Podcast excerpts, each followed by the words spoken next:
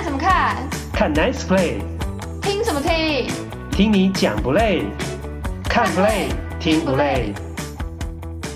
欢迎登录，我是岛主。大家好，这是看 Play 听不累第六十四集的播出。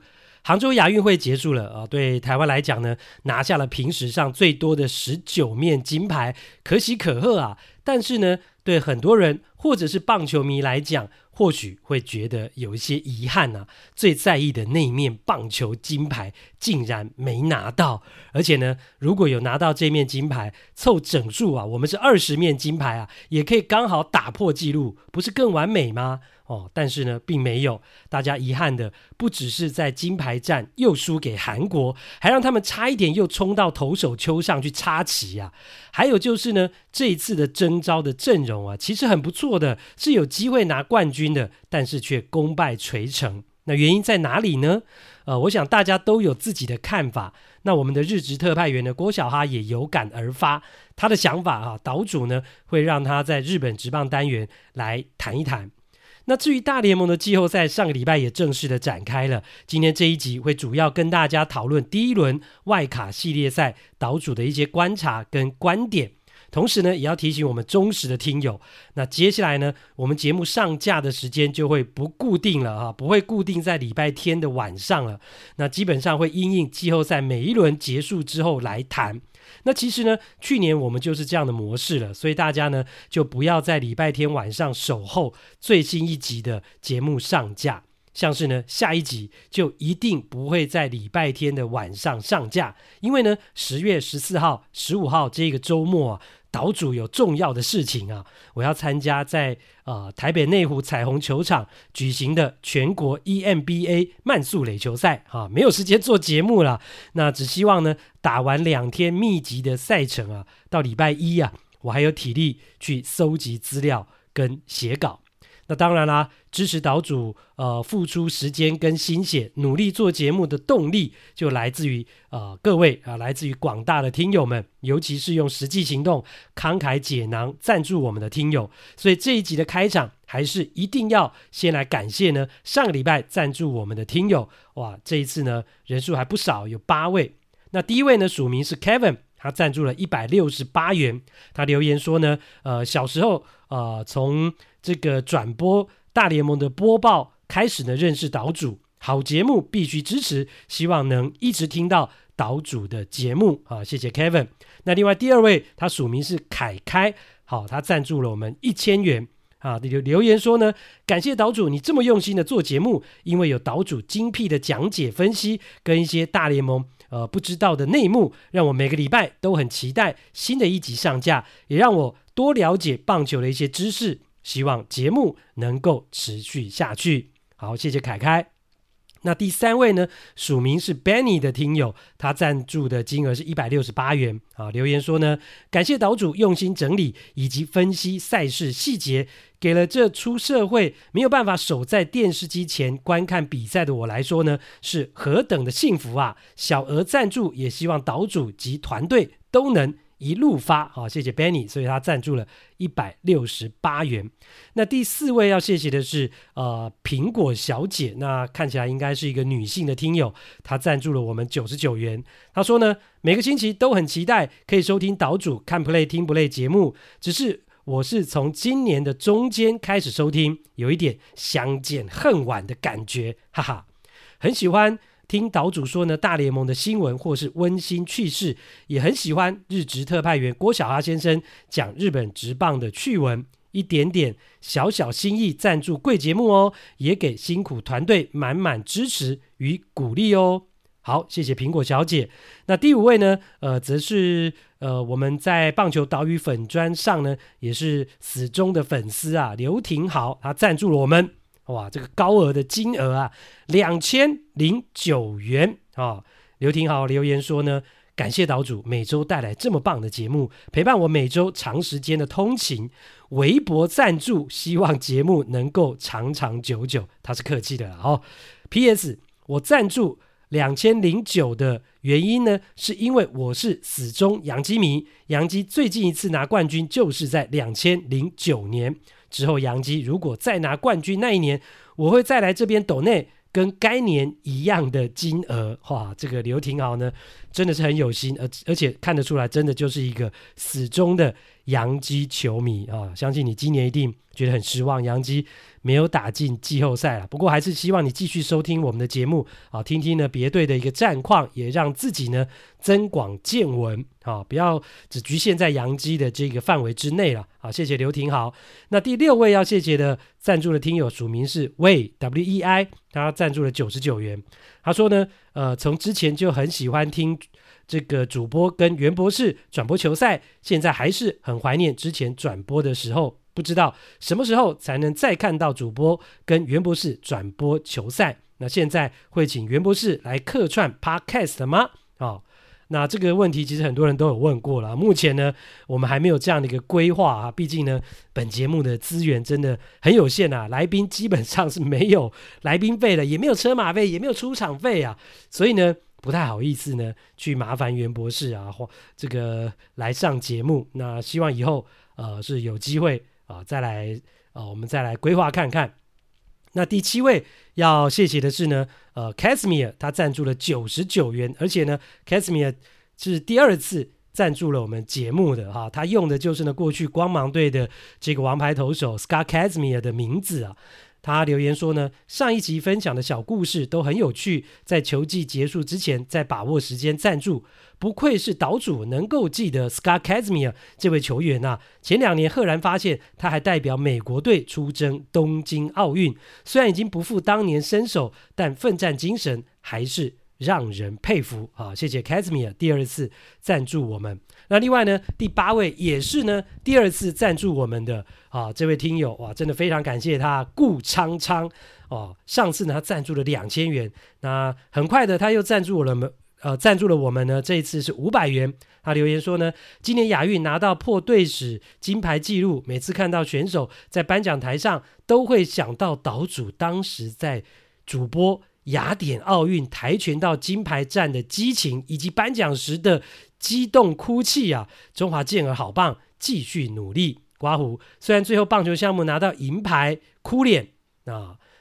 啊，P.S. 希望今年响尾蛇拿到世界大赛冠军。哇，这个顾昌昌真的很有心呐、啊！而且你竟然还记得两千零四年雅典奥运的时候，岛主当时在转播陈诗欣拿到台湾史上第一面奥运金牌的时候呢，感动到哭了的那段历史画面啊！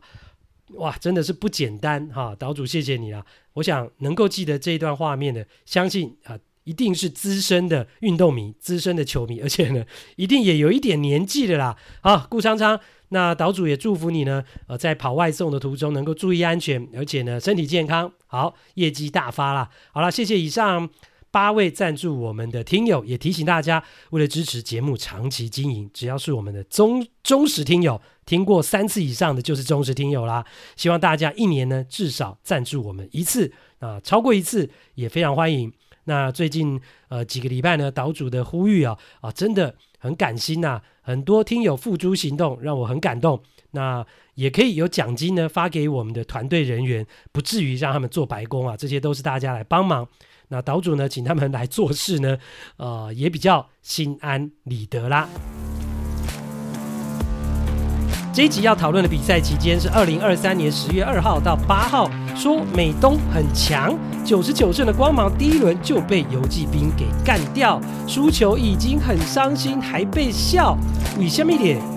双城队终于出问啦啦，终止难堪的季后赛十八连败，还二十一年来首度在季后赛晋级。大赛经验丰富的明星游击手 Carlos Correa 如何在手背上扮演领导者跟神救援的超人呢？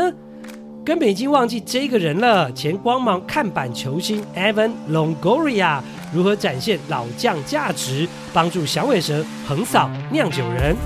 怎么会有人故意投手犯规，还被大家称赞好聪明啊？Smart！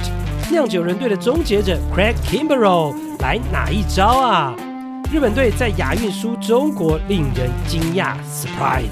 但是为何他们的球迷没感觉、没反应、没臭骂？特派员郭小哈分析给你听。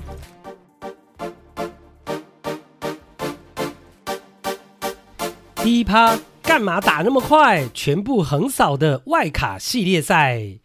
其实呢，看季后赛，不论战况如何啊，岛主最讨厌看到的就是横扫戏码，三胜零败，四胜零败。结果呢，今年的外卡系列赛竟然四个组合全部都是两胜零败的横扫啊！这应该也是大联盟官方跟转播电视台啊最不希望看到的结果，因为呢，这就代表场次减少了，另外就是时间的空档呢变长了啊，必须要等两天五战三胜的分区系列赛才会开始，那季后赛的氛围呢就会有一点冷掉的感觉。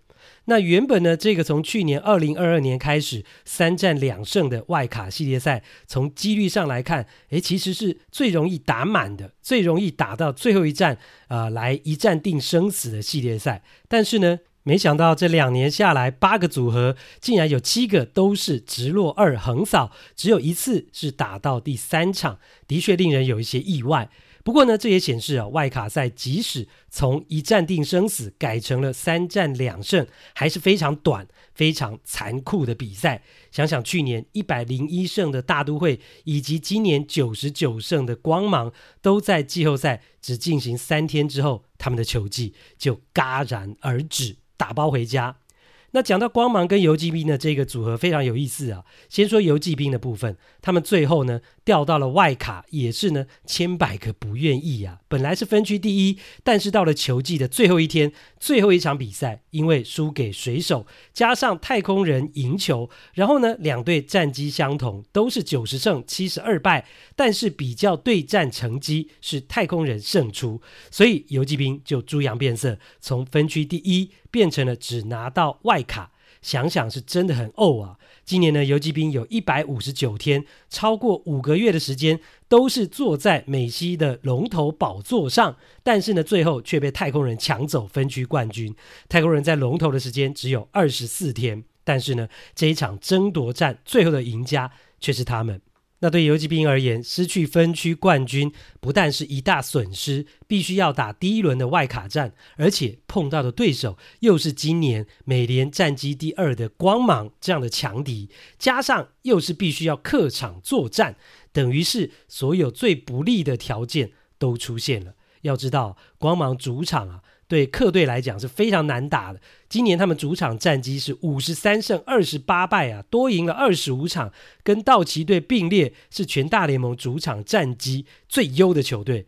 结果，诶，在这样的劣势之下，游骑兵竟然杀出重围，两胜零败，把光芒给淘汰了。再一次证明啊，季后赛跟例行赛真的完全不一样，是另外一个世界。那恭喜游骑兵晋级啊！这是他们自从二零一一年两度只差一颗好球就能够拿下队史第一座世界大赛冠军之后呢，十二年来首度在季后赛晋级。那第二轮的对手呢，还是美东球队啊，是更厉害，拿了一百零一胜的精英。结果呢，第一场比赛游骑兵又赢喽，那等于是季后赛的三连胜，而且都是在客场。如果他们还能够把美联这个。第一名的球队也干掉啊，包括光芒是第二名，这两队都干掉的话，哇，那就厉害了。那至于呢，被淘汰的光芒就很惨啊，不但吞下了季后赛的七连败，而且呢，还被揶揄，就是有点被笑了。那第一个是呢，他们季后赛陷入了平打的局面，还记得吗？今年开季光芒是最猛的球队，拿下了开季的十三连胜。很重要的原因是哦，他们的进攻火力今年呢爆发出来，非常强大。前两个月是全大联盟全垒打产量最多的球队，前三个月是大联盟战绩第一，但是。到后来，光芒变成了开高走低啊！不但分区冠军被精英抢走，季后赛也只打了两场比赛就被淘汰，而且原因呢，竟然是因为得不了分呐、两场比赛加起来，光芒只得到一分，哈、一度是季后赛呢跨季连三十三局没得分，哇！只差一个出局啊，就追平大联盟季后赛最长三十四局没得分的记录啊，真的是蛮惨的。然后呢，光芒呢，呃，这个被淘汰之后也被洋基球迷笑啊，说呢，今年光芒的球技也只比洋基长了七十二小时而已嘛，也就多我们三天的时间而已嘛。因为呢，例行赛打完休息一天，然后呢，外卡赛打两天好，两场，光芒就被淘汰，所以是七十二小时。那杨基当然今年没有进季后赛啊，所以看到光芒烂哈、就幸灾乐祸。尤其是今年呢，光芒的战绩啊，完全比下了洋基，还讲出了一些嘲弄洋基、看不起洋基的言论。所以呢，当光芒季后赛这么快就打包的时候，洋基球迷逮到机会，当然就要立刻呢酸回去啊。因为呢，在今年八月底的时候啊，两队呢，呃，今年最后一场的交手的比赛结束之后呢，哦、其实呢，光芒的选手就说了一些呃，这个很嘲讽杨基的话。那为什么会这样呢？因为那场比赛啊，杨基的投手群投出了四次的触身球保送，结果呢，在第八局单局当中就爆发了两次的板凳清空的冲突。那光芒就很不爽杨基啊，因为呢，一整个球季啊，杨基的投手群就是经常对他们投触身球，尤其是指标球员啊，Randy Arozarena 就被砸了好几次。我们之前的节目当中呢，也有谈过这个话题。然后那一场比赛最后光芒是七比四打败杨基，那呃轰出了全垒打单场包办四分打点的 Brandon Law，赛后呢就英雄嘛，所以他接受了场边访问。结果他就笑洋基，他就说：“哎呀，不要理他们呐，他们是最后一名的球队啊，我们是准备要进季后赛的球队啊，所以呢，他们不值得我们浪费时间呐，还要在这边讨论他们啊。我们每一场比赛都很重要，都需要赢。而洋基队现在根本没有战绩的压力啊，所以他们可以在那边跟你玩什么触身球啊、板凳清空，呃，这样的一个状况。然后他的意思就是这样，所以呢。”这样的话的确是很呛啊，听在杨基的耳朵里也就非常不是滋味。所以啦，当光芒季后赛只持续了七十二小时就被淘汰之后呢，杨基球迷也就立刻开酸呐，讨回颜面。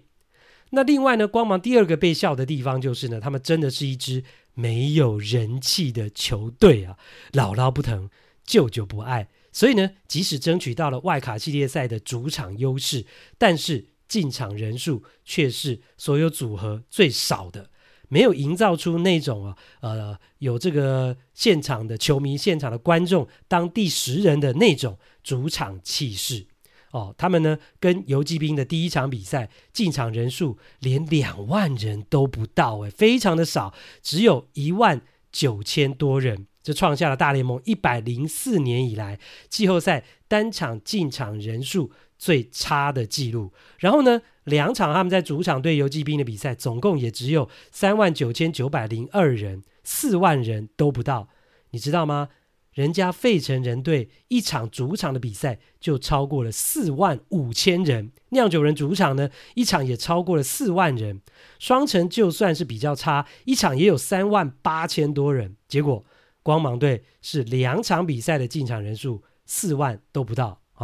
那其实呢，光芒进场人数少，也不是只有季后赛，从例行赛就开始了。即使他们今年战绩这么好，有九十九胜，诶，是队史单季第二多的胜场数，但还是没有办法带来球迷。举个例子啊，今年呢，堪萨斯皇家队战绩非常烂呢、他们是输了一百零六场，只有五十六胜，但是他们平均的进场人数还是比光芒多。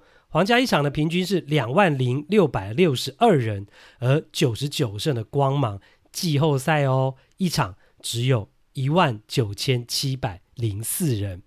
虽然光芒要盖新球场的计划已经是确定了啦，要花三百八十几亿台币的经费啊，预计呢在两千零八年会有一座非常新颖、非常现代化球场要启用，硬体没问题了，但是。如何吸引球迷进场，营造更高的人气啊，恐怕才是这支球队接下来的重要课题。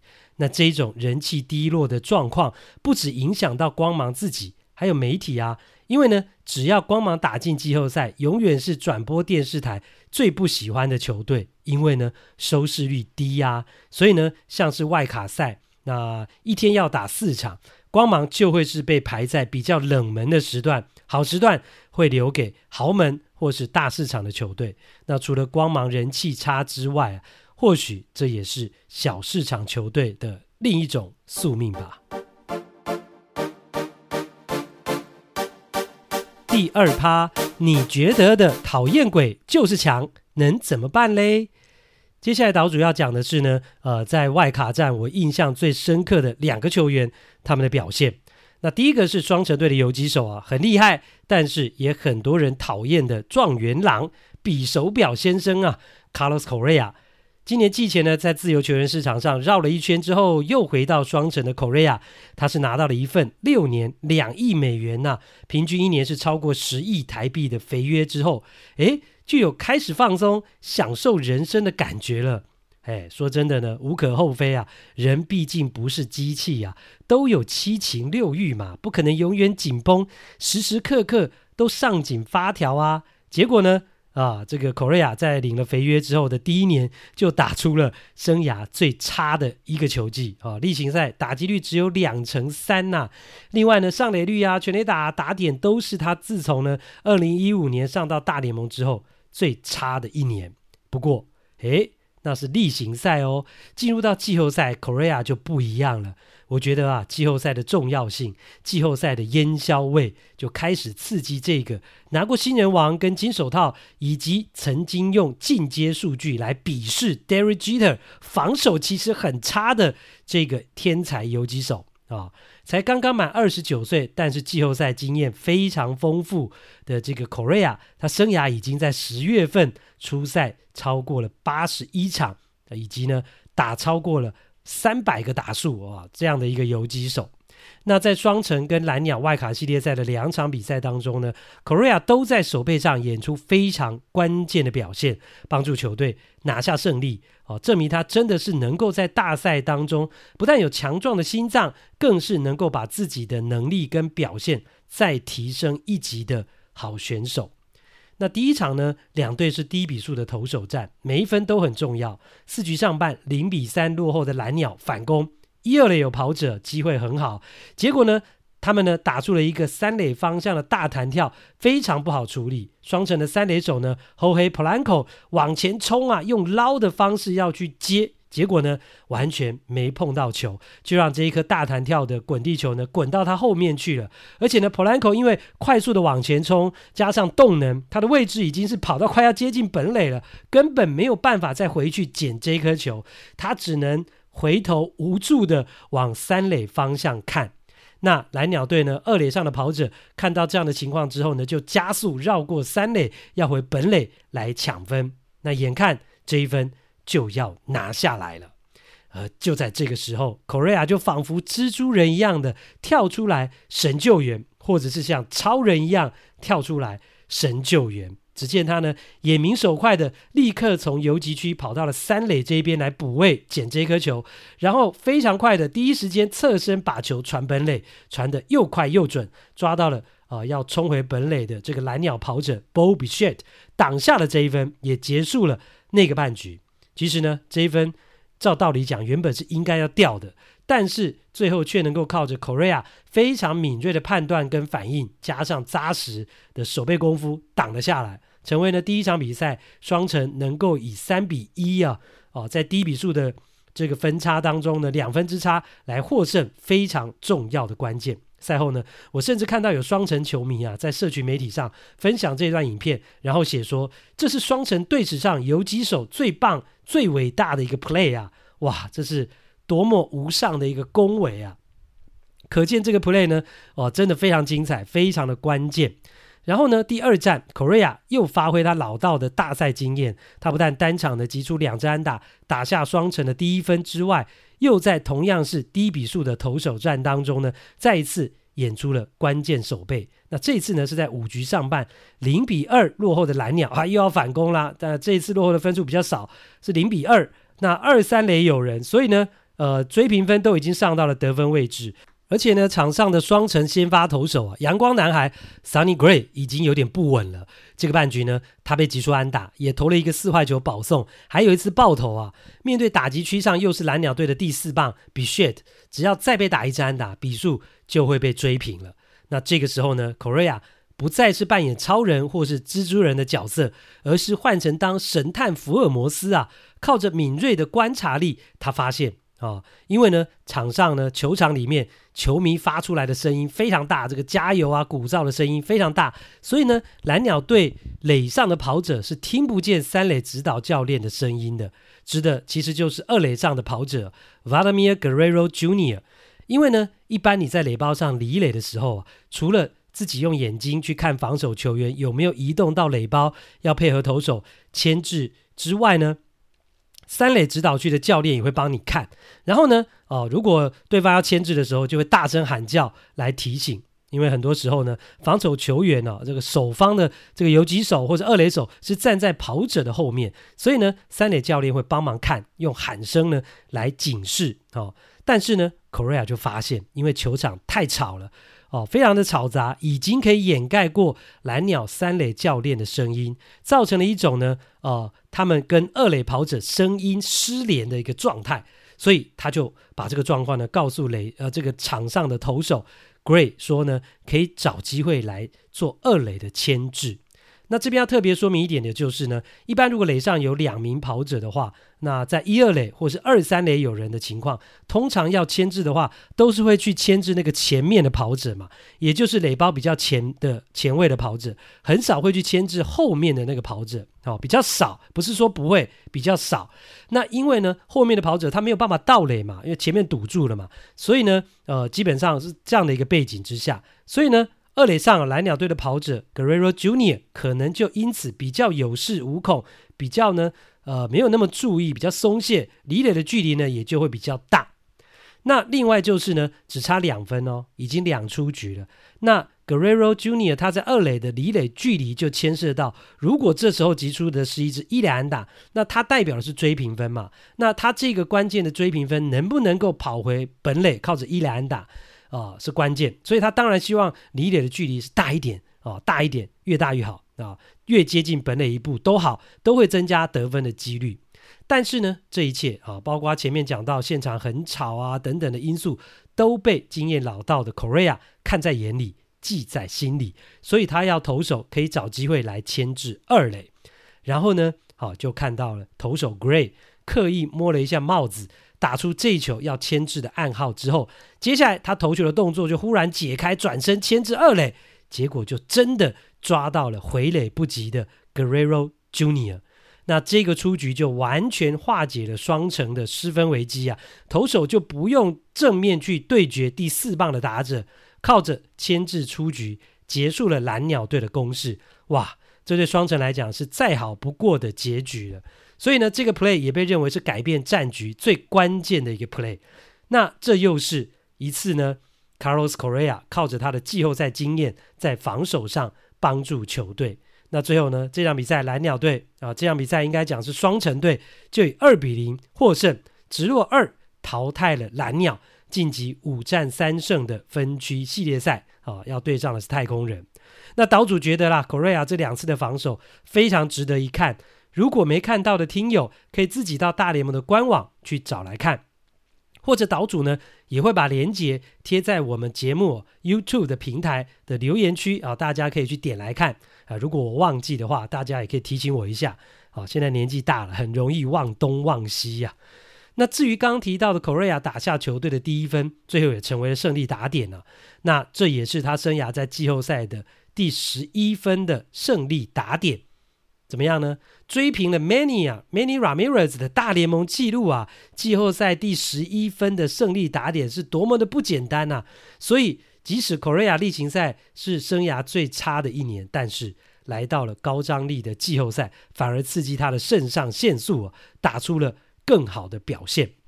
那此外呢，除了在场上实际的攻守输出之外，Correa 还扮演精神领袖的角色。他刺激每个队友说呢，今年的双城就像二零一五年开始崛起的太空人。他说呢，球队正在建立一些特别的事情。那讲到了双城队，今年呢季后赛真的不漏气啊，没有漏气啊。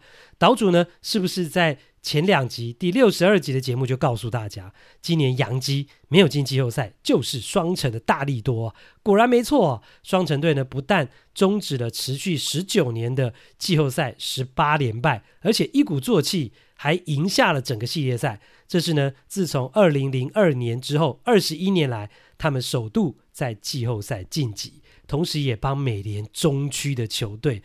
争了一口气啊！不要再让人家看不起美联中区了，你知道吗？上一次美联中区的球队能够在季后赛打赢一个系列赛晋级，已经是四年前的事情了。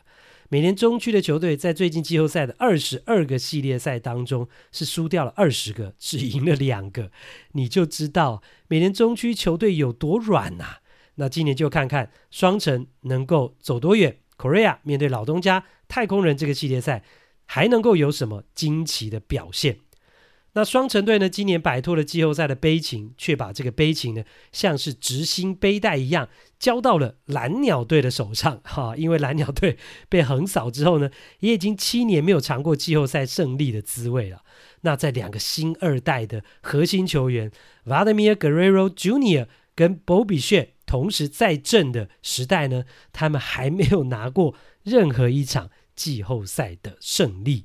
所以看来啊。蓝鸟这一批球员呢、还有一段路要走。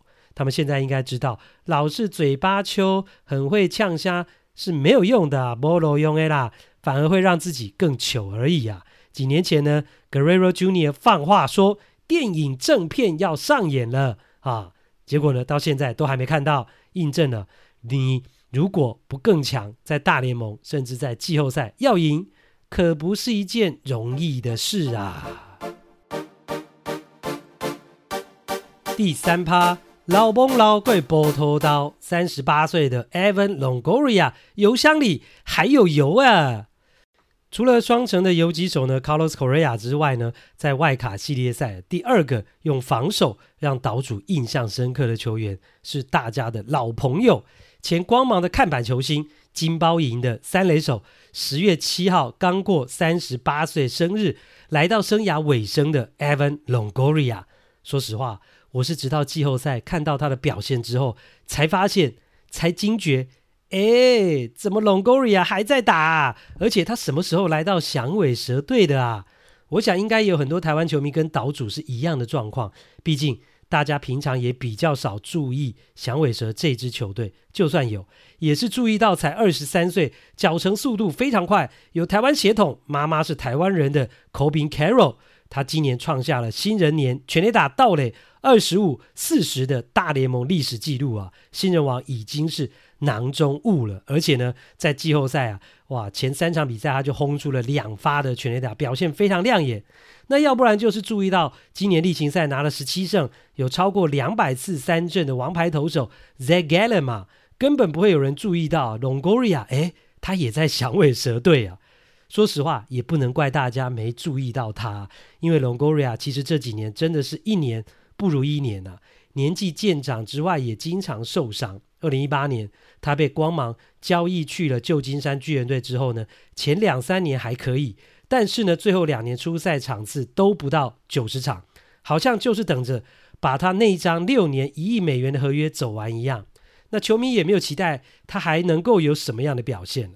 然后今年 Longoria 只签了一年的短约啊，来到响尾蛇更是两度进伤兵名单，只打了七十四场比赛，只有两成二三打击率，十一支全垒打跟二十八分的打点。结果呢，一整年没有令大家太注意的 Longoria，却在季后赛的第一场比赛吸引了全部人的目光，哈，证明了这位资历显赫的老将还是有一套的啦。响尾蛇跟酿酒人的第一场比赛啊，双方比数咬得非常紧，打到了五局下半呢，客场作战的响尾蛇四比三，只有一分领先。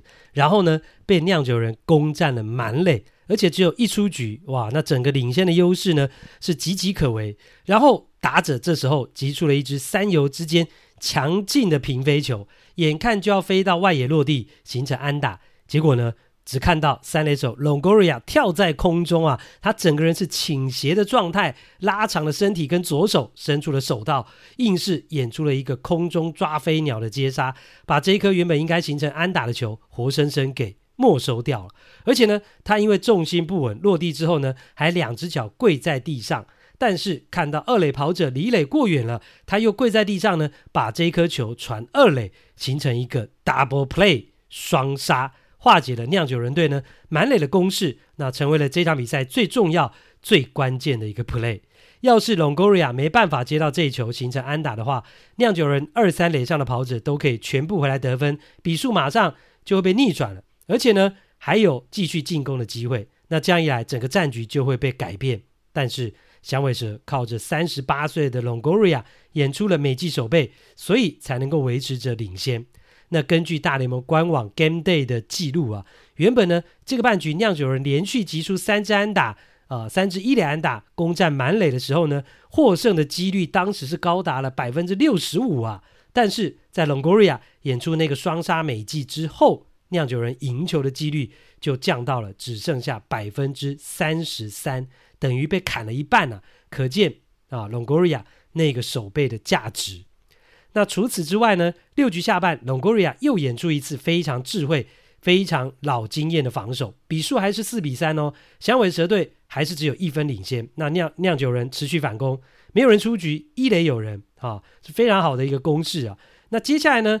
呃，酿酒人这边是打出了一个游击区软弱的滚地球，很有可能形成内野安打，所以三垒手呢，Longoria 是抢在游击手前面接到这个球，然后要传一垒，但是呢，因为要快啊，这个急啊，所以呢，转手的时候呢，球就没有拿好，红线球就脱手而出，抛在空中，这时候要传一垒就已经。完全就没机会了。但是呢，行进间呢，Longoria 没有让这颗球掉到地上去，而是呢，在空中用手套把这个球给抓回来。那因为传一垒已经没机会了嘛，所以他也没有再继续往一垒方向去看，而是呢，转头看二垒。诶，结果就真的发现二垒上的跑者呢。啊，丐帮帮主契丹人 Christian Yelich 很贪心的，已经绕过二垒一段距离，想趁着不注意啊，看有没有机会呢溜上三垒。结果没想到遇到老经验的 Longoria 龙哥啊，转头一看离垒过远啊，来啦，就立刻把球传向二垒，就触杀这个回垒不及的 Yelich。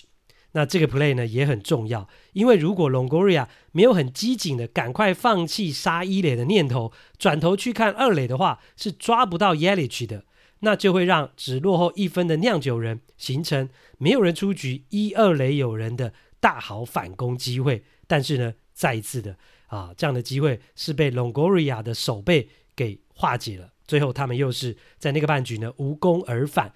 所以连续两局都是 Longoria 展现了拥有经验跟智慧的老将价值啊，帮酿酒人队守住了城池，才没有让比数被逆转。最后呢，成功的拿下了第一战的胜利。那赛后呢，响尾蛇队的一垒手 Christian Walker 就说：“如果没有 Longoria 这两次守备啊，最后的比数是会完全不一样的。”他连讲了两个 huge，说呢，那是赢球最大最大的关键。从记录上来看哦，打第八棒，在外卡两场比赛八打数只有一支安打的 Longoria，诶，感觉没什么表现呐。但是他那第一战两次精彩守备，帮助响尾蛇至少省下三分的分数，以及呢维持住球队的气势，却是非常关键的。在寸土必争啊，战况瞬息万变的季后赛，这位三十八岁快被遗忘的老将，再一次证明他的价值。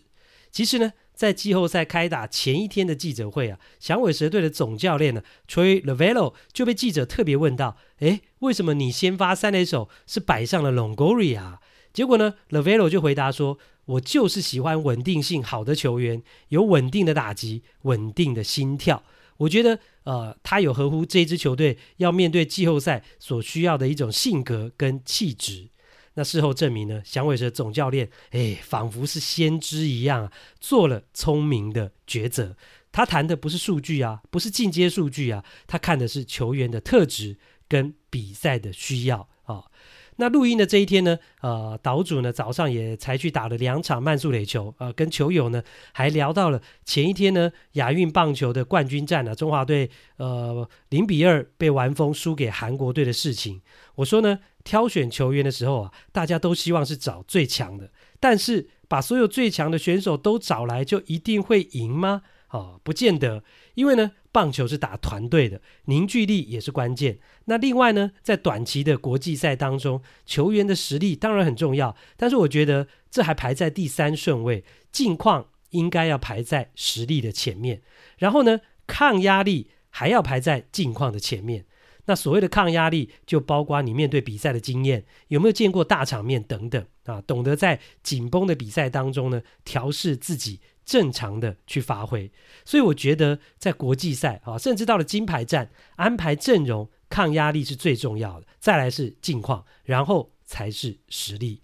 那大联盟的季后赛也是类似的状况，所以响尾蛇总教练才会说他需要 Longoria 的稳定性，不会去谈他只有两成二的打击率嘛。同样的，Longoria 这两次精彩的守备啊，非常值得一看。如果没有看到的听友，也可以去大联盟官网呃，或是 YouTube 上面找来看，或是呢，岛主也会把连接贴在我们节目呢 YouTube 的平台留言区，大家也可以去那边找来看看哦。第四趴，金宝没耍宝，故意投手犯规，却让大家都叫好。今年的外卡系列赛的第一天呢，发生了很多事情啊。接下来要讲的是呢，马林鱼跟费城人比赛，也是呢发生在第一站啊，在第九局四比一三分领先的费城人呢，派出了终结者 Craig Kimbrel 来关门，结果他在两出局二垒有人的情况之下，发生了一次投手犯规。那其实投手犯规不稀奇啊，那稀奇的是什么呢？稀奇的是他是故意的挑钢 A 啊。故意投手犯规，让二垒跑者上三垒。棒球呢有故意四坏球保送，英文叫做 intentional walk，很有意思啊。如果你把这个 walk W A L K 这个单字的 W 换成了 B 的话，诶，那就变成的是 intentional balk。那投手犯规的英文是 balk B A L K 嘛？那我们台湾人受日文的影响呢，都会讲 boku 啦，好啊，其实呢就是英文的 balk。那重点是啊啊，你有听过 intentional balk 吗？诶，以前完全没听过啊，因为投手投故意四坏球是有道理的，但是不会有人故意投手犯规啊，所以谁会听过 intentional balk 啊？那因为这没道理啊。不过诶，我们的金宝 Kimbrel 就是会，诶，就是有他的道理。原来呢，Kimbrel 的用意啊，不就是不让二垒跑者有偷暗号的机会。更精确的一点来讲呢，就是避免让二垒跑者破解他的投球。那就在外卡战第一站的这个九局上半呢、啊、Kimbrel 登板之后呢，被第一名打者 Josh Bell 击出了二垒安打。然后呢，他连续解决了两名打者之后，就要继续面对下一棒时，哎，准备了，做出他那九十度弯腰看着捕手，右手抬高横摆在空中的招牌动作之后。哎，就收回自由脚，身体打直，准备要投球的时候，就忽然故意的把球掉到地上去。然后呢，他眼睛就看着二垒方向。那当然，这就是一个标准的投手犯规嘛。所以二垒审立刻高举双手，要二垒上的跑者推进上三垒。那一般来讲呢，这个时候啊，跑者应该是很开心呐、啊，上三垒啦，免费啊。但是并没有，马林鱼的 Bell 还有点不情愿的，只好上三垒。那为什么会这样呢？真正的原因就是呢，二垒上的跑者借着位置跟角度的优势啊，要破解投手准备投出的球种，然后呢，打暗号给打击区上的打者。那基本上呢，这就是偷暗号，但是它是一个合法的偷暗号。所以防守的球队也不能怎样。那费城人这边其实已经发现了，马林鱼队二垒上的跑者会观察 Kimbrel 的握球啊，是握快速球还是曲球？如果是快速球啊，他们就会拍一下头；那曲球的话呢，就会摸一下胸口。那最后呢，Kimbrel 知道这个情况，就干脆好啦，我故意自己呢投手犯规，让二垒跑者上三垒。那这样一来啊，跑者就没有办法看到他的握球了。那其实呢，马林鱼队也不是到了季后赛才知道啊、呃，这样的一个呃，当 k i m b r o 投球的时候呢，跑者在二垒就可以观察他的握球，来破解他要投的球种。马林鱼是早就知道了啦。那发现怎么破解的人呢？是马林鱼队的这个一垒手 Yuli Gurriel，然后呢，他分享给其他的队友。那讲到了这个来自古巴的 Yuli Guriel，大家还记得他是谁吗？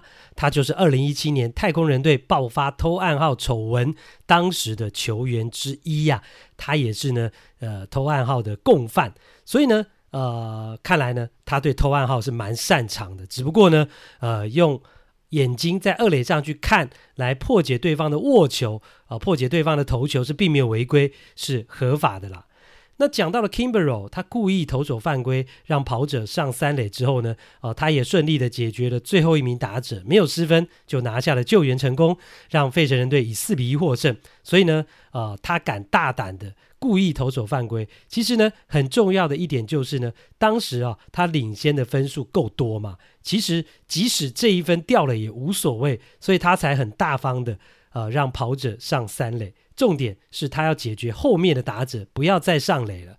如果投球的动作被破解，那打者上垒的几率就增加了嘛。所以呢，他很聪明、很有智慧的以退为进呢、用故意投手犯规的方式解除了二垒上偷暗号的那一双眼睛。那这样的做法在季后赛出现，也在社群媒体上引发热烈的讨论。因为很多人都没有看过。就美国球迷说呢，哇，这应该是历史上最有趣的投手犯规吧？那也有人说呢，这是我第一次看到这样的事情，太聪明了。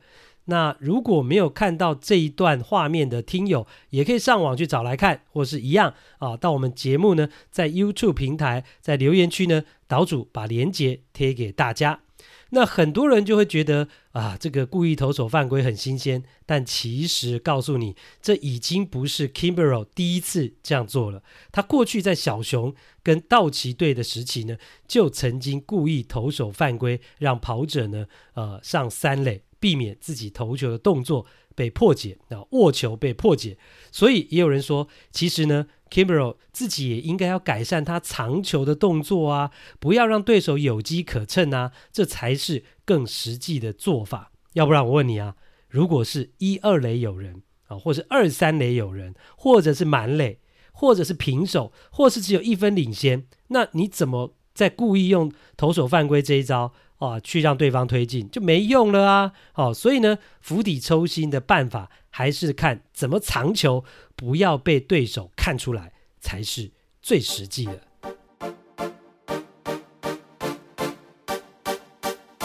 欢迎来到这个星期的日本直棒时间，欢迎特派员郭小哈先生。哎，各位听众朋友，大家好。好，那小哈呢？哎，那、啊、怎么今天听起来声音好像不是很有精神的？哦，Anki Deska？哎呀，累了。哦，累了呀。哦，亚对亚运打两个礼拜累了，呃，今天是没有，对，但是亚运两个礼拜累了。哇塞，你没上班，然后你你晚上才十点多，你在累什么？就看了一整天的比赛，因为早上看、嗯、看昨天的排球吧，嗯，就日本要抢巴黎奥运的门票啊，对，然后下午排球加棒球加足球，哦，超累。你真的好幸福哦！我现在啊，真的因为要升主管，然后呢，家里也有事情，然后要做 podcast，呃，还要读 EMBA 这个硕士的气管研究所，然后呢，还要比赛打球。哎，我觉得我现在真的不像以前的，或像你现在这个样子啊，有那么多时间去看比赛。我觉得你现在真的很幸福。所以，呃，像是今年的呃亚运会啊。呃，或甚至是亚运的棒球，我真的也抽不太出时间去真正的看比赛。我好不容易有时间的话，我还是会看大联盟，像这个外卡战，我是有看。那当然，今天呢，在这个单元一开始呢，要跟小哈来聊到的主题呢，就是呢亚运的。这个棒球赛的部分，那另外后面也会聊到有关于吴念庭的话题。那首先就是好，那在今天呢，我们是礼拜录音的时间是礼拜六的晚上哦，在亚运的金牌战，中华队最后竟然是零比二败给了韩国队。原本啊，我觉得应该是可以拿到金牌，但最后却功败垂成。嗯，不意外。啊！你不意外啊？你怎么这样啊？不意外。你有没有爱国啊？到底是爱台湾还是爱日本？你给我说清楚哦。不好说，不好说。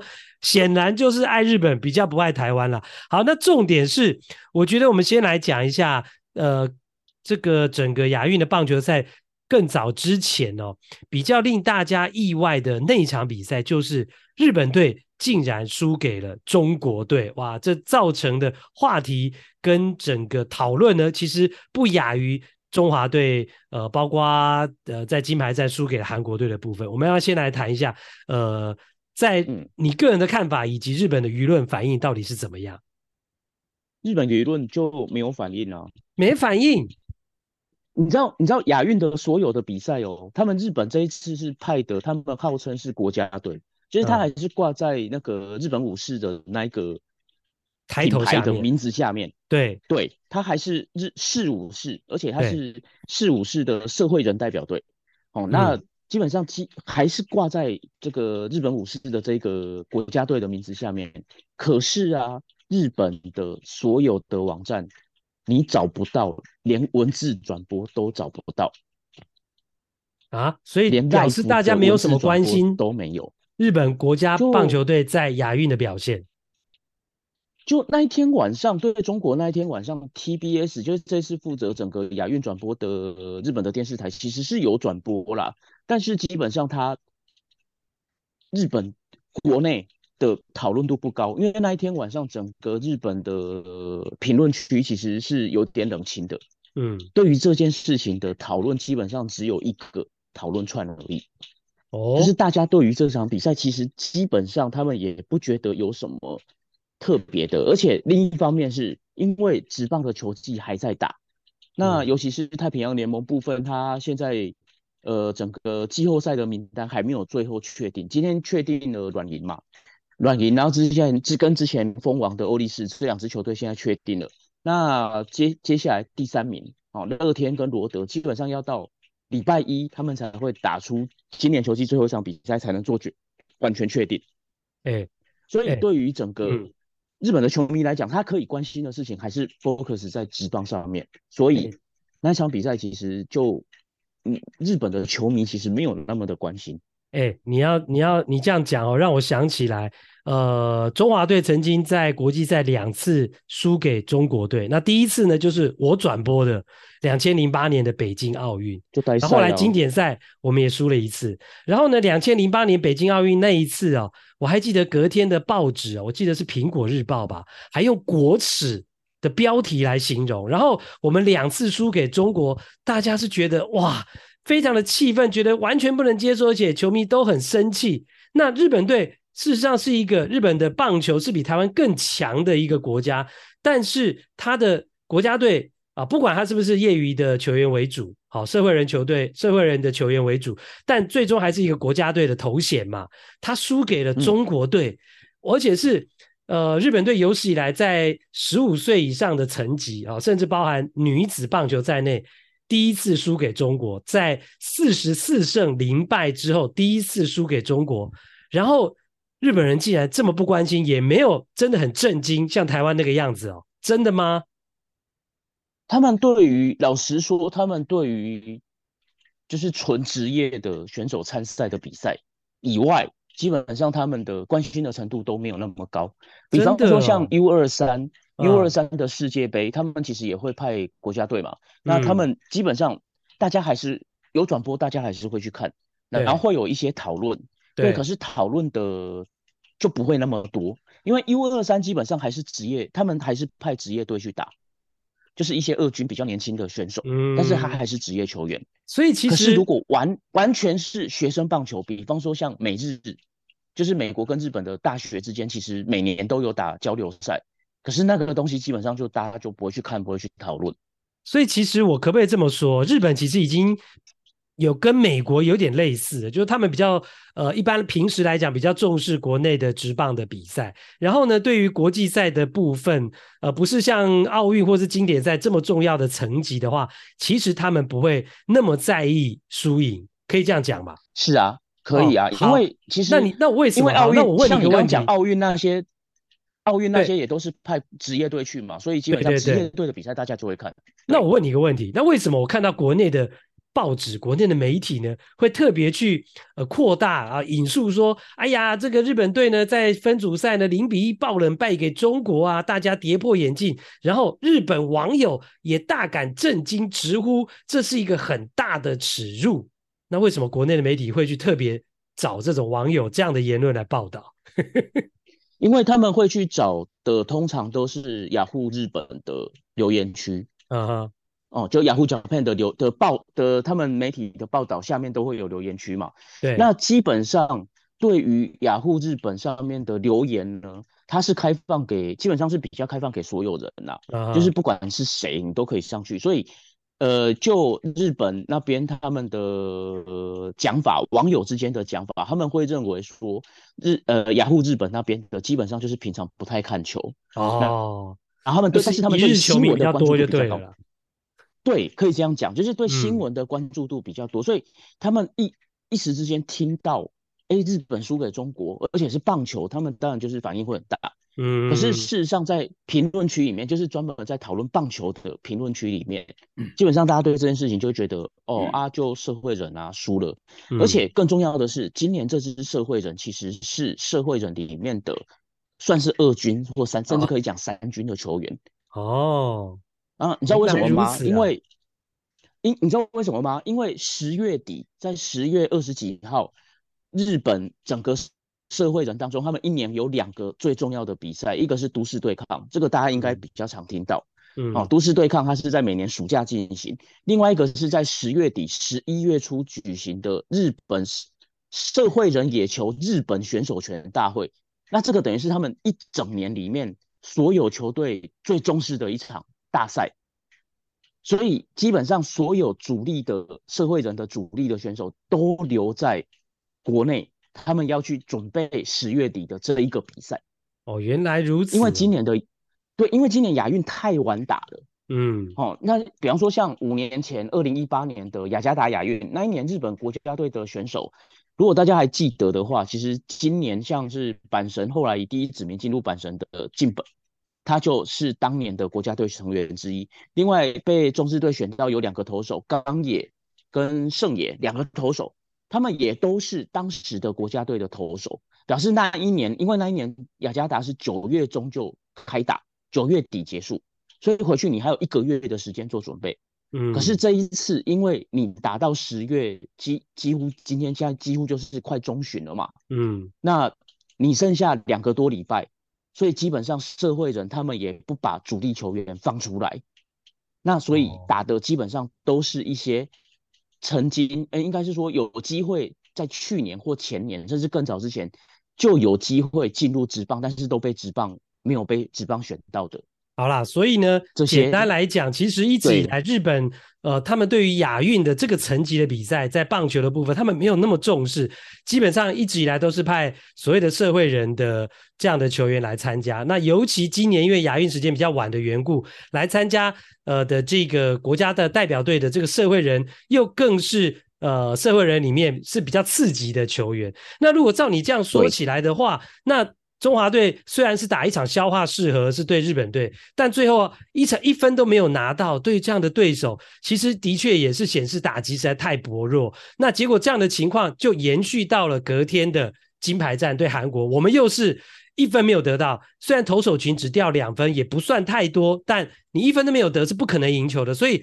等于中华队是在最后两场比赛都被玩疯的情况之下结束了这一次的亚运。以中华队这一次其实征召的阵容算是相当不错的情况之下，这样的一个内容跟结果其实是非常不理想。如果你再往前推一场，对中国那一场，我们虽然是四比一赢，但是其实我们错失了非常多满垒的机会，我们应该是得更多更多的分数，不应该只有四比一而已。所以其实最后三场比赛，中华队在打击的部分那种平打那种，呃，这个状况其实是蛮严重的。所以最后，呃，原本大家预期期待说啊，可以拿到一面棒球的金牌，但是却没有。我想这样的失望，呃，会让球迷觉得非常的可惜。那。这个部分，呃，小哈，你有没有你自己的看法？那其实就我的观察的话，我会觉得中华队这感觉上是中华队的通病啊，就是我们常常会在会在预赛或者是在第二轮的时候就拿出我们最好的表现，然后等到比赛进入到后半段，可能就是大家必须要去争夺一个晋级的机会，或者是必须要拿到去争夺奖牌的时候。我们的打线或者说我们的投手就很容易出现状况。那类似的情形，其实在今年的 U 十八青棒世界杯青棒，其实大家也可以看到，就是中华队在前面其实打得非常的好，甚至还赢了日本。嗯，对。可是事实上，在最后的冠军决赛，我们就是输了。嗯，对。那我就会觉得，哎，这是这是感觉上就是中华队的通病。那其实，在今年年初的 WBC，其实也是。啊，前面几场中华队其实也有打得很不错的比赛，可是到最后真的需要去赢下一场比赛，去来争夺晋级到日本的机会的时候，我们就失手了。那为什么呢？这样的状况其实已经不是第一次了。中华队其实过去好几次都是这样。那真的是问问题，真的只有在技不如人吗？其实我不觉得。嗯，尤其在今年，就像。刚刚岛主讲的，就是我们征召的状况，其实当然投手征召的没有很多，没有错。可是老实说，我们的阵容其实并不差。对对，但是你还是没有办法拿到金牌。那为什么呢？那我个人的一个观察的角度是，我会觉得中华队或许都把状况调得太前面了，就是状况的高峰。因为其实大家都知道说，其实像棒球。你一个高峰的程度，其实大概就是维持一个礼拜，最多两个礼拜，很少很少说一个球员可以维持说，哎，你整个月甚至一跨月都表现得非常好。如果说有这样的状况的话，那基本上你就是已经超过这个层级了。就比方说像今年的山本优生，嗯，哦，那像大谷翔平，他就是已经是那个联盟的等级的顶级的球员了，所以他当然他可以。状况或许不是那么好，他还是可以维持很顶级的成绩。可是当你的状，呃，成绩就是你的 level 就是在一般的状况之下，你的状况好不好，其实就是影响到你最后的表现。那当你的状况好，最好最好的状况可能只能维持一到两一个礼拜，甚至一个礼拜多一点的时间的时候，我们要怎么把最好的时状况的这个时间点调整在最应该出现的时候？那以亚运来讲的话，其实最应该出现的就是最后的金牌战啊，嗯，就是最后对日本的最后的金牌就打不出来，好被完封，然后对日本对打不出来，对，那结果我们的状况最好的感觉就是出现在对韩国预赛那一场比赛嘛，嗯，对啊，结果就是那一场比赛打很好，哦，大家都觉得很有希望，可是到后来你就会慢慢觉得，哎，整个打线状况怎么感觉是往下掉的。嗯，不过的确啦，这个在短期的杯赛啊，球队的状况、球员的状况能不能够调整在一个巅峰，其实是蛮重要的一点。我想这个呃。国家队的组成啊，这些教练团或是呃台湾球界的人，应该他们都非常清楚。只是在执行上要怎么那样能够做到，我觉得这是一个非常大的关键。那我个人是觉得，呃，除了刚刚小哈讲到的状况调整之外，其实我觉得呃球员的抗压力啊，对于大赛的这种。呃，抗压力哦，我觉得也是一个很重要的关键。所以，我们 U 十八跟亚运最后在决赛都输掉哦，在关键的比赛其实没有办法表现出来。我觉得，我想这个可能也是一个呃，台湾中华队呢未来可能必须要加强或者克服的一个地方了。不过，我想一个比赛的成败啊，这个真的可能有很多的原因呐。那希望未来呢都能够。慢慢的改进，我觉得，呃，现代的中华队、台湾的球员的素质，其实我觉得越来越好。但是如何 在国家队的组成啊、以及实战啊，以及呃比赛的临场，能够真正的发挥出来，拿出最好的成绩，我想这个才是最重要的。那接下来，呃，最后一个部分我们要来讲到呢，这次也有去参加这个亚运会棒球赛的西武队的球员呢，吴念庭。哇，那小哈有提醒我们大家说，哎，是不是他的地位危险了啊？我个人是觉得是啊，因为基本上他亚运他回台湾接受呃集训的时候，其实那个时候西武队的今年球季还没有结束，而且那个时候更重要的是那时候西武队还没有完全放弃进入季后赛的机会，因为到最后其实西武真的完全没机会进季后赛之后，他的那些老老将一些比较资深的球员，像是中村刚也那边那些，他就全部都下放到二军。基本上就是，当然就是因为年纪大了，你也不需要打那么多不重要的比赛，消化所谓的消化适合。对，但是吴念庭他是在球队还在有争夺季后赛希望的时候，其实你就几乎都在二军，而且球队也同意你提前离队，就表示你在球队当中的重要性，事实上已经没有那么高了。嗯。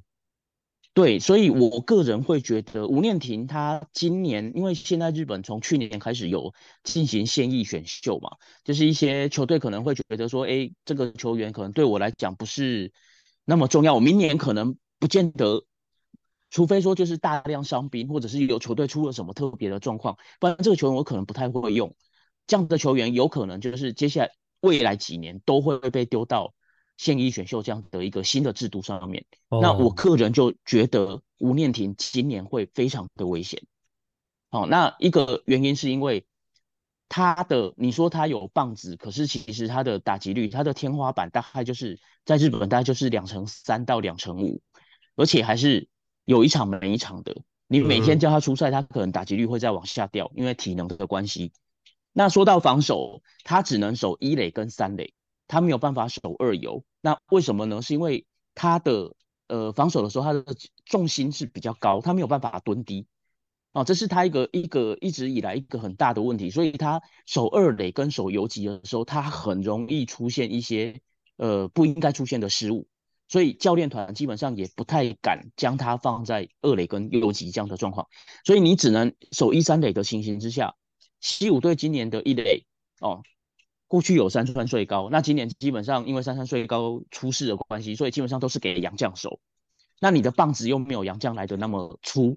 所以你就剩下三垒可以抢，对，那基本上你上场的时间就会非常受限，因为你你能够守的位置太少了，嗯，而且你的棒子也又没有好到让人家觉得说，哎，这个，嗯，你的防守可能没有那么好也没关系，但是我可我还是宁愿用你，因为你的打击赛很 OK，事实上也没有。那吴念庭这样的球员，我觉得有点可惜啦，就是说他他是个平。所有的东西都在平均值的选手，哦，那你说他不好用吗？其实不会，他很好用，但是他没有特色，嗯，可是，在职棒的圈子里面，事实上你需要的是一个你有特色，比方说你的手背特别好，你的防守特别好，哦，或者是你的背力特别强，或者是你的抛垒速度特别快，对。可是吴念田基本上他都是这些，他都不没有不好，可是都在中间，嗯，所以就会变得有时候会觉得。嗯，要代打的时候，你打击率又不够高；需要打全垒打的时候，你打长打能力也不够好。要代跑的时候，代跑的时候，你速度也没有比别人特别快。嗯，那对，那就会变成你在这个球队的功能性就下降。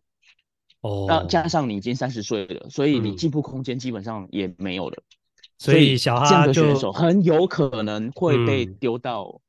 今年的现役选秀，我个人认为啦。嗯，好，这是呢吴念婷的一个状况。所以如果吴念婷没有办法继续留在西武队的话，然后呃，看起来王柏荣大概就是毕业旅行就结束了哈。虽然他最后打出一支安打，是是，但是看起来留在火腿队的明年继续留在火腿队的机会也非常的低啦。回来抬杠应该是呃比较可能的一个方向了。所以呃，对，接下来野手可能就全灭。对对，所以在日本职棒呢，呃，这个呃，台湾的选手就会变得越来越少，这可能是明年呢，呃，会面临到的一个状况。好啦，那这个礼拜呢，非常感谢小哈为我们带来呃关于日本职棒以及呢呃亚运比赛的一些看法跟讨论啊，呃，也感谢大家的收听，谢谢小哈，呃，谢谢大家。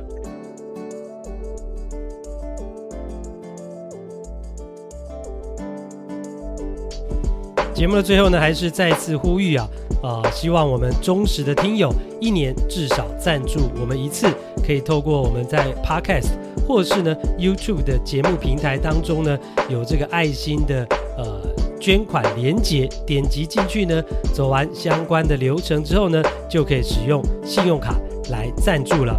好的，那这一集的看 Play 听 Play 就进行到这边，欢迎留言表达你的看法以及五星评价，感谢您的收听。我们下次再会。